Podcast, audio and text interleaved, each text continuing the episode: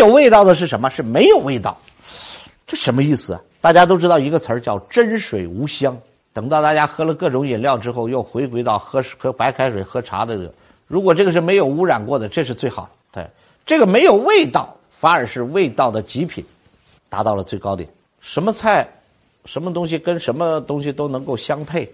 豆腐啊，在安徽那个地方，这淮南王他们弄弄弄，把豆腐给弄出来了啊！那对，这个东西好极了。豆腐是没有味道的，它可以和和所有东西都很搭配。那饮食啊，清淡，为什么清淡呢？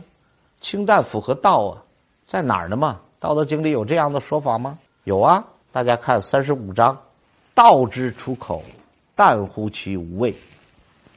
讲的语言也一样，那种真实的语言，并不是那种花言巧语、甜言蜜语。你看，这不都是讲味道吗？啊，甜言蜜，你看淡乎其无味。